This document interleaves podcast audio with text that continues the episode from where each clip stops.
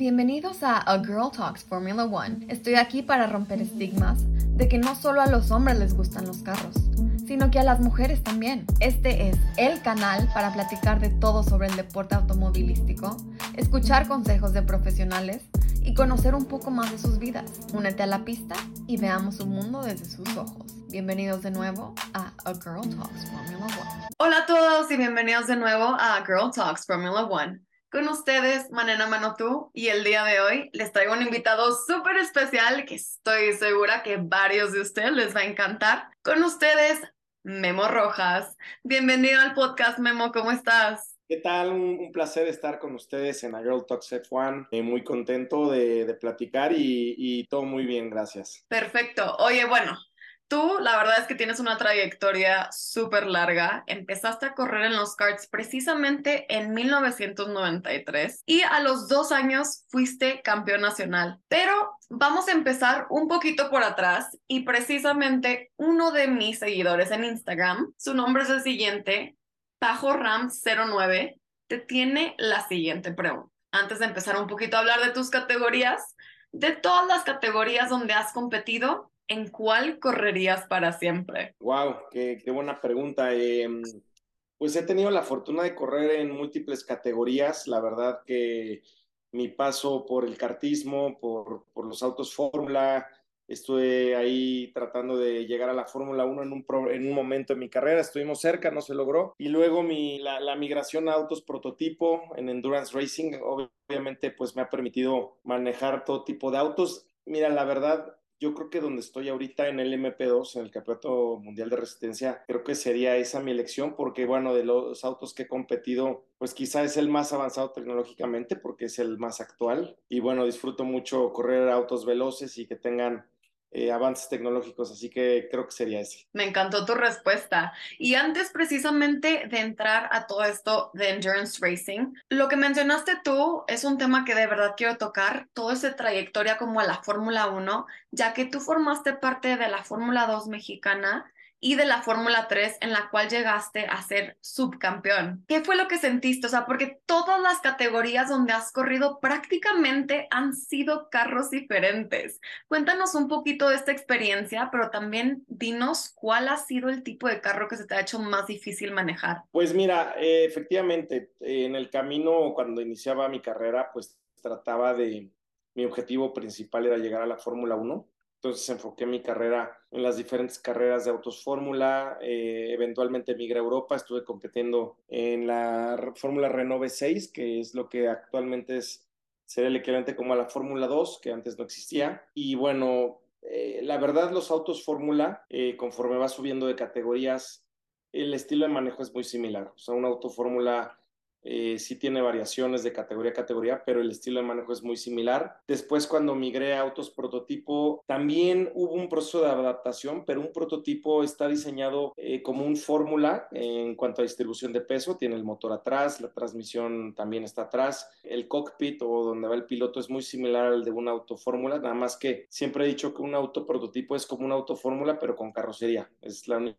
diferencia, pero en cuanto a diseño, suspensión, manejo es muy similar, pero donde sí le batallé y me costó trabajo fue cuando fui invitado a correr las 24 horas de Daytona para Ferrari. Eh, corrí en un auto GT, nunca había hecho una carrera en auto GT y, y bueno, se me dificultó porque son autos que, que no, bueno, son más, se, asemejan más a un eh, auto de calle y bueno, tiene la distribución de pesos distinta, eh, la forma en cómo rola, pero el más, más difícil de todos fue cuando corrí la carrera panamericana, que la corrí en Autos to the Baker de no sé qué año, de los 50. Eso sí, ahí sí, fue como este, subirse a la máquina del tiempo ir atrás 50, 60 años y, y acostumbrarme a autos con, con cero tecnología.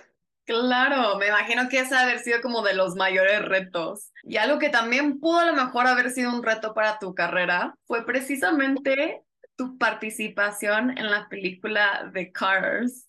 Aquí les voy a poner el clip para que lo vean. ¿Qué es eso? No, mate. Hey, McQueen.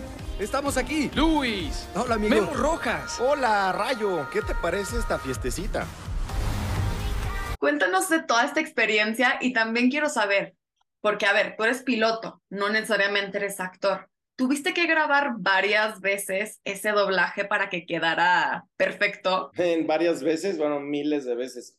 La verdad que fue muy padre experiencia porque los que, bueno, hayan visto un, el, la película completa o, o, o, el clip de mi escena, pues es una escena muy sencillita donde, bueno, Disney no solo me invitó a hacer el doblaje, sino hay un carrito mexicano que se llama Memo Rojas y, y está sí.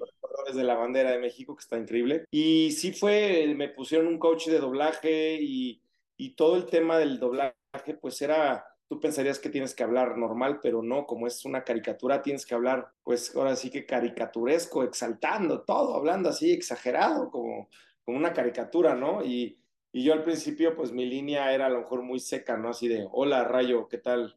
¿Qué tal esta fiestecita? Creo que era Sí, como si lo estuvieras diciendo tú a algún amigo o algo así, ¿no? Seco. Y no, tenías que hablar así, muy exagerado y caricaturesco. Entonces eso fue quizá el reto mayor, pero fue muy divertido y, y, ya verlo en pantalla, en los cines y todo fue, fue increíble.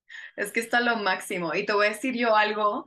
La verdad es que ese era de los clips que yo siempre buscaba en internet hasta que, bueno, por fin tuvimos la oportunidad de tenerte aquí en el podcast.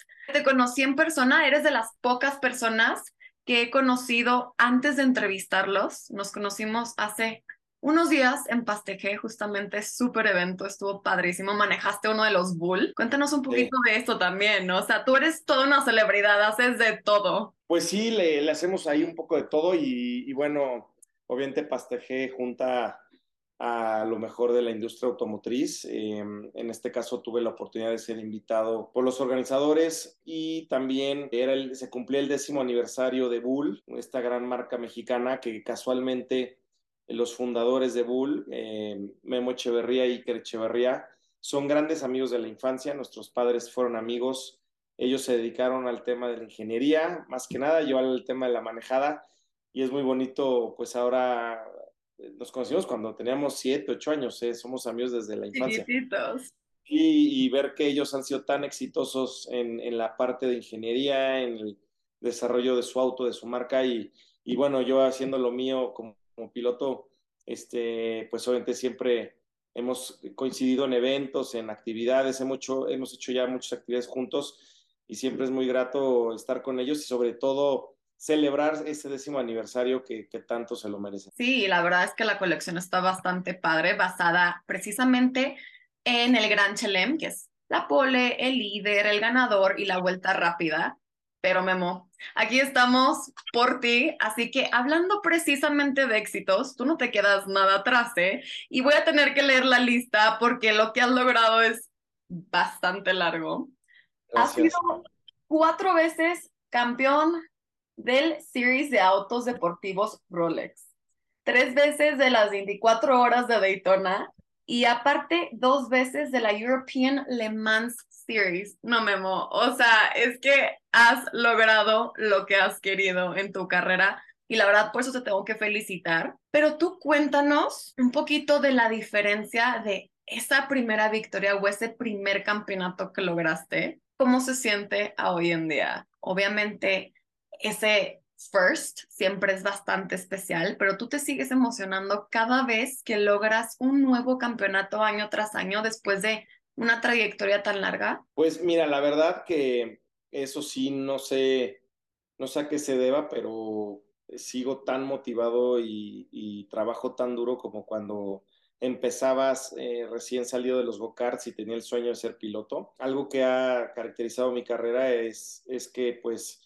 He tenido una trayectoria muy exitosa, siempre peleando podios, campeonatos, triunfos, y eso me ha mantenido vigente tantos años. Ya tuve he tenido una carrera bastante larga. La verdad, sí hay diferencias de, ese primer campeonato al de ahorita, y la principal diferencia es, bueno, la, la similitud es que siempre se, todos se disfrutan igual. A mí me da la misma emoción ganar un campeonato hoy en día que cuando fue mi primero. Lo que sí es que la forma como lidias la presión, como administras la presión, sí es muy distinta.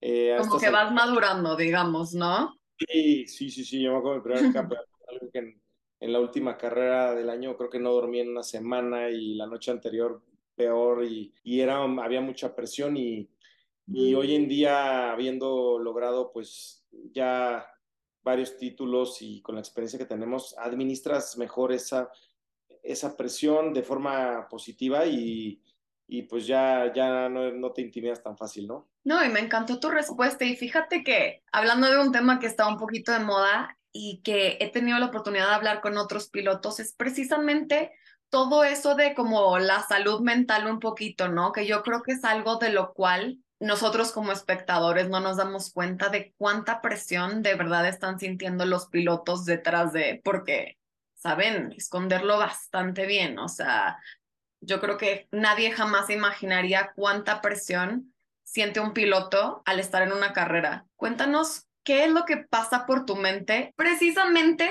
esos 5 a 10 segundos antes de que empiece la carrera, que yo creo que casi casi se siente más largo que toda esa hora de preparación. Pues es una gran pregunta, eh, fíjate, nunca me la habían hecho y, y creo que son las cosas que menos se ven, no se ven en tele, no se ven en redes sociales y es de las cosas que quizá más nos cuesta trabajo a los pilotos, que es administrar el aspecto mental. Eh, al final del día el automovilismo es un deporte de precisión, es físico, es muy físico hoy en día, tenemos que estar preparados físicamente, pero si tienes cubierta la parte física, lo que realmente define tus resultados es tu, tu, precisión y tu presión va ligada a tu capacidad mental y, y obviamente muchas de las decisiones que tomas en pista tienen que ver con cómo administras la presión, cómo manejas eh, administrar los riesgos, sobre todo porque al final del día nos pagan por, por, por, tomar riesgos y por administrar riesgos, riesgos calculados, ¿no? Obviamente un riesgo mal calculado acaba en un choque, que pasa también, ¿no? Claro. E, eso es lo más difícil. Tú tratas de ser, de no mostrar, de tener, como dicen en inglés, el poker face, nunca muestras tus debilidades, sobre todo ante tus rivales, a tus patrocinadores, tú tienes que verte siempre a tope, pero créeme que tras, tras bambalinas hay muchos momentos donde, donde pues te, te, el golpe, quieres golpear algo, quieres sacar todo. Eh, hay veces que lidiar, como te dije, con la presión de, puede ser de un campeonato, de una carrera importante, o a veces cuando estás teniendo una mala temporada y tus patrocinadores están a punto de abandonarte por falta de resultados, que nos ha pasado a todos, uf, es, es bien complicado y eso no sale, no sale en Instagram. En Instagram solo sale la, sí, lo, bonito. lo bonito. claro, por supuesto, porque aparte este es como otro aspecto de los pilotos, yo siento que cuidan bastante su imagen de lo que publican en redes sociales y precisamente está ligado con eso, ¿no? Todo esto de lo que no se ve en las redes sociales y es algo pues ya muy de esta era nueva, los millennials, la Gen Z y todo eso. Otro tema, digamos. Y cuéntame tú, hablando precisamente de tantos cambios, ahorita en el 2023 vas a estar precisamente corriendo el Campeonato Mundial de Resistencia de la FIA, pero ahora con el Alpine Elf Team. Cuéntanos un poquito de todo esto. Pues muy contento, la verdad que es mi primera participación en el Mundial de Resistencia. Ya gané el campeonato del europeo dos veces, pero el Mundial me falta aún. Y pues con la novedad de que fui fichado por Alpine, que es bueno el equipo eh, satélite del equipo de Alpine de Fórmula 1, nada más que este es el de Endurance, de Le Mans, y un gran equipo, un equipo muy grande con muchas ambiciones, donde yo espero pues tengamos un gran año. Ya iniciamos eh, la temporada en Sebring hace, hace 15 días, tuvimos mala fortuna, se descompuso el auto, tuvimos una falla eléctrica que nos dejó fuera de la carrera mientras peleábamos el cuarto lugar, pero bueno, parte, de, parte del show, parte del automovilismo y, y apenas empieza esto. Exacto, es que para mí es de los deportes más impredecibles, sobre todo en categorías diferentes y con equipos nuevos. Esto es a mí la verdad lo que me encanta. Y otra cosa que se me hace muy padre de las nuevas eras del automovilismo es que ya hay varios equipos en diferentes categorías, algo que normalmente no se solía ver en los tiempos de antes, tal como es el caso ahorita decíamos de Alpine o de McLaren que también están en la IndyCar, el caso de Red Bull que se encuentran en MotoGP también. Esto es algo que a mí me encanta y tú has tenido alguna vez la oportunidad como precisamente de estarte rotando entre categorías con algún mismo equipo? Categorías como tal, o sea, sí he corrido en diferentes categorías, pero no quizá con el mismo equipo. Así que en este caso con Alpine, pues Alpine en equipo en Fórmula 1 y en, en, Endurance, pero bueno, si un día me dejan manejar el Fórmula 1, yo feliz. Sí. Eso está la siguiente cosa en tu bucket list. Y hablando un poquito de Fórmula 1 precisamente, hemos visto cómo, bueno, el año pasado cambiaron las regulaciones, ¿no? Y este año cambiaron un poquito otra vez, pero en teoría todos los equipos deberían de tener un carro similar, digamos, ya que tienen el mismo presupuesto. Pero las dos carreras que hemos tenido han sido los mismos resultados de podio y los mismos resultados de prácticas, que han sido Fernando Alonso, Max Verstappen y Checo Pérez.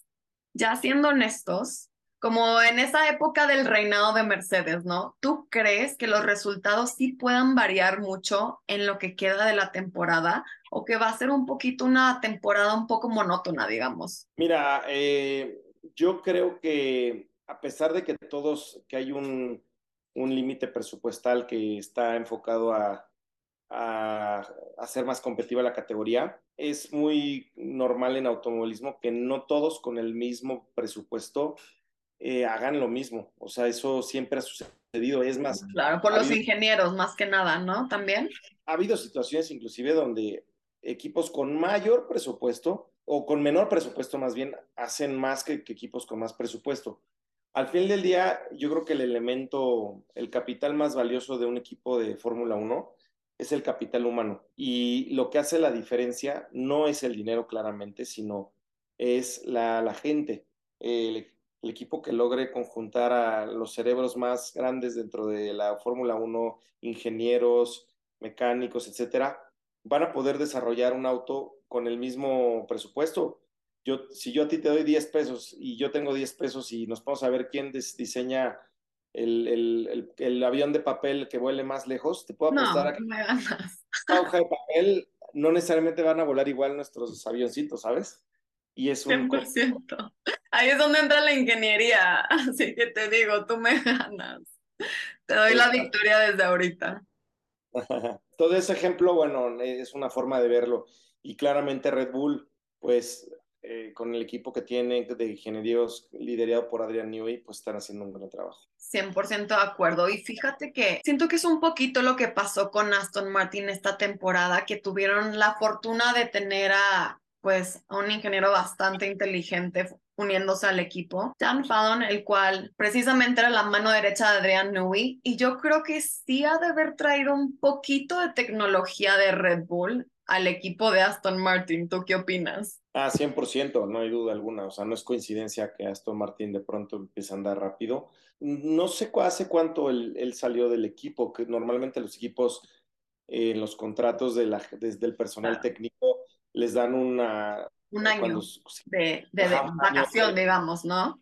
Sí, claro, vacaciones pagadas para que no revelen esos secretos, ¿no? Pero bueno, yo estoy seguro que cuando este ingeniero salió de Red Bull, el auto actual ya, ya está bastante desarrollado, entonces seguramente se llevó algo de información, ¿no? Claro, por eso, bueno, ya sabemos que como todo en la vida, siempre hay un poquito de drama para agregarle esa chispa de emoción.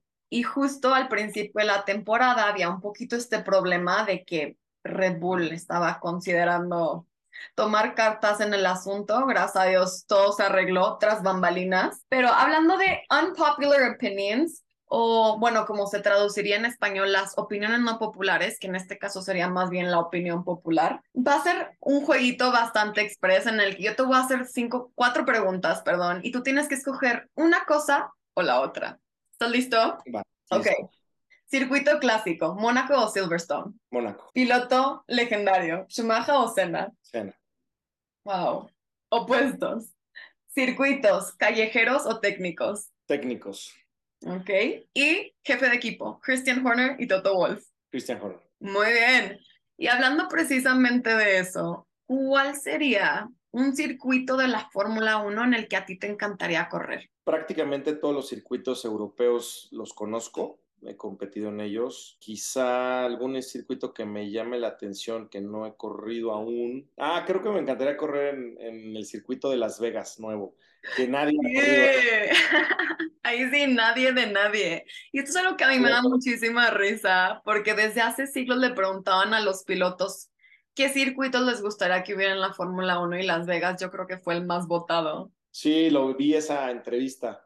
La verdad que además, digo, todavía no, no lo hemos visto eh, físicamente, pero he visto mapas del circuito y, y bueno, la gente que ha, tenido la oportunidad de, conocer Las Vegas, el circuito hicieron en, en, realmente en el strip de Las Vegas, en donde están los hoteles más importantes, pasando por, por las calles más emblemáticas. Entonces, o sea, creo que va a ser una locura eh, a nivel hasta de paisajismo ver los coches de Fórmula 1 eh, rodar en las calles de Las Vegas. La verdad creo que va a ser increíble. 100% de acuerdo, va a ser algo bastante emocionante. Y tú, sin contar la Fórmula 1, ¿alguna categoría en donde no has corrido también que te gustaría correr? Y, la IndyCar, hubo muchos años donde estuve tratando de correr IndyCar, no se dieron las oportunidades, pero la IndyCar y las 500 millas de Indianapolis se quedan ahí en el bucket list también. Bueno, las 500 millas todavía podrías, ¿no?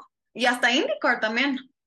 Sí, sí podría, nada más, pues ahorita mi carrera ya está muy enfocada en automovilismo resistencia, entonces no es tan fácil hacer el switch, pero, pero bueno, si se da la oportunidad, yo feliz. No, bueno, y la verdad es que en lo que haces eres el mejor, no por nada tantos campeonatos, así que te deseo el mayor de los éxitos en tus próximas categorías ¿Y algún consejo que tú les podrías dar a todos esos pilotos o a esos niños que quieren ser pilotos que van empezando? Pues yo los invito a que sigan sus sueños. La verdad que eh, no, no hablo específicamente de automovilismo. Cualquiera que sea eh, el sueño de, de, cualquier, de cualquier persona, eh, yo siempre he dicho que tienes más probabilidades de ser exitoso si haces, si te dedicas a lo que amas, no tanto a lo que la sociedad o, alguien te, puede decir, ¿no? Entonces, si creen que su sueño, su vocación es el automovilismo, pues háganlo con todo. Eh, el camino es más atropellado de lo que parece o de lo que sale en Instagram. no, la gente nos ve ahí en el podio festejando y viajando por todo el mundo, pero lo que no sale a veces es eh, todo este tiempo en hoteles, fuera de casa, fuera de la familia, que eso es mucho, es más de lo que uno creería, y son años de, muchos sacrificios personales. Entonces, no es para todos. Ah, hay muchos pilotos que se quedan en el camino por, simplemente por, porque no están dispuestos al sacrificio. Así que piénsenlo bien y si tienen las ganas, con todo. Buenísimo. Oye, ahorita que dices eso, esta es una pregunta que yo siempre he tenido. ¿Cómo le haces para lidiar con el jet lag? ¿Haces como alguna especie de meditación o psicología? ¿O cómo le haces para dormir o de plano no duermes? Cuando tienes que viajar de un país a otro? Mira, yo cada 15 días hago viajes intercontinentales, viajo por Europa prácticamente una o dos veces al mes. Entonces, muy complicado, sí. Em, te acostumbras y más que en truco, eh, tengo hábitos, es bien importante cuándo y a qué hora vuelo. O sea, siempre trato de volar de noche para dormir en el avión, porque si me aviento un, un viaje de día, luego ya no, ya no cachas también el horario. Entonces, trato de, de volar de noche y forzarme a dormirme hasta las 9, 10 de la noche y así con tratar de ser disciplinado, porque si me quedo despierto tiempo o viceversa, si me duermo muy temprano, ya, ya valió. Ese es un excelente tip, la verdad, algo que yo creo que a muchos les podría servir también para muchos ámbitos de su vida, no solo de las carreras.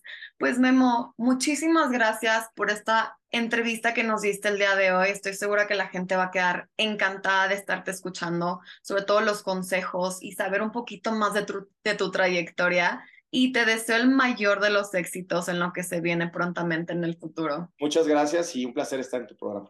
Y muchísimas gracias a todos ustedes igual por haber llegado al final de esta entrevista y nos vemos a la próxima en A Girl Talks Formula One. Hasta luego. Bye. Muchas gracias por haber formado parte de esta carrera con nosotros y haber llegado al final de la entrevista. Nos vemos en el próximo episodio o en nuestras redes sociales de Instagram y YouTube, A Girl Talks Formula One. Hasta la próxima.